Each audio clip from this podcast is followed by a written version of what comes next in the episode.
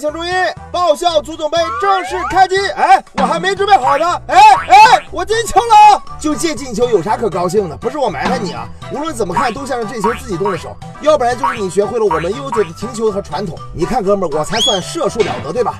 射术确实没得说，但是朋友，你这眼神怕是不太好。刚刚这球你打进的是自家的大门呐，啥玩意儿乌龙球？难怪他们笑得和花一样，我以为是夸我技术好呢。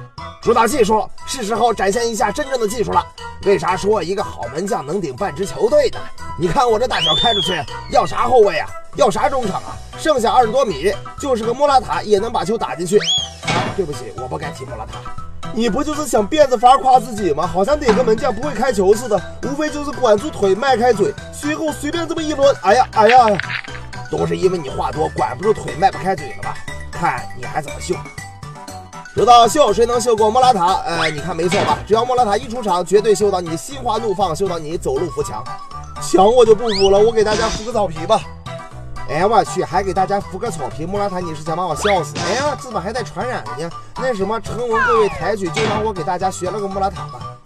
学我有什么用？踢球讲究的临门一脚，就像这样。哎，那什么，我给大家讲一下啊。由于我启动过早，所以说传球的一瞬间处在越位的位置上。莫拉塔先生，我们不想知道你是怎么越位的，我们就想知道你是怎么把球踢飞的。